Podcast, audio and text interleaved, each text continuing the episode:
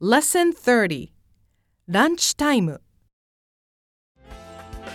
Which vegetables would you like on your hamburger? Lettuce, tomato, and onion, please. What about pickles? No, thank you. Extra ketchup, please. Would you like apple pie or assorted fruit? Fruit, please. What about your drink? Milk, please. ミニ会話 What are you having for lunch today? My host mother made me some sandwiches, so I brought those today. Sounds good. I'm going to go get the daily special. もっと話そう Everything except for onions, please.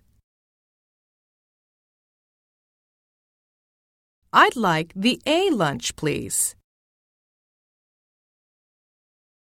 I'd like to put $20 on my card. Can I sit next to you?